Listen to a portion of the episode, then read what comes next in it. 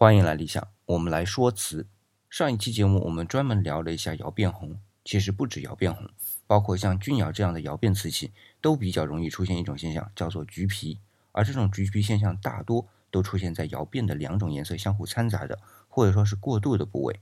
那么这是什么道理呢？我们如果拿放大镜去观察这部分两种颜色过渡的部位啊，就能看到这部分的结晶结构比较复杂。一般瓷瓶的釉层结晶时啊。都是以玻璃状均匀的结晶为主要表现形式的，但是窑变这部分的橙色剂的结晶则是会出现纤维状，那么纤维状的结晶又会和这个釉面呈垂直的方向，这样一来呢，在烧制的过程中啊，这种纤维的结晶就具有引导性。原来在烧制的过程中会产生少量的气体，因为没有纤维的引导，就会形成很细小的气泡，均匀的分散在釉层里。而橙色剂的纤维化结晶就会把这些气泡引导在一起，形成相对比较大的气泡。正是因为这种气泡，才破坏了整个局部的釉层的流平，形成橘皮现象。